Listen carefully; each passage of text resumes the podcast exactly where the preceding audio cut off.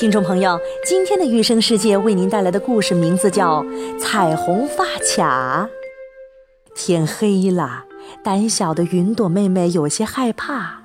好心的月亮婆婆送给她一枚亮闪闪的星星发卡，戴上它，云朵妹妹再也不害怕了。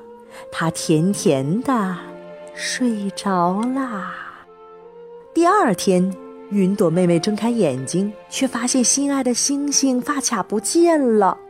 她哇的一声哭了起来。嗯，发卡不见了。云朵妹妹，怎么啦？太阳公公热情地问。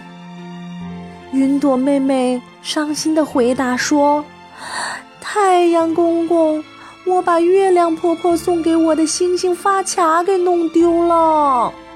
太阳公公急忙回答说：“嗯，这枚彩虹发卡送给你。”太阳公公把温暖的阳光照在云朵妹妹身上，云朵妹妹的眼前出现了一道漂亮的弯弯的彩虹。云朵妹妹擦干眼泪，把彩虹发卡戴在头上，开心的笑啦。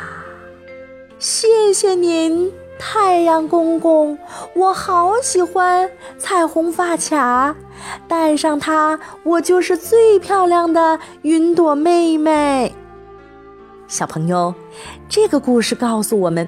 遇到任何的困难，遇到任何的伤心事，都不要气馁和难过，会有人热情的帮助你。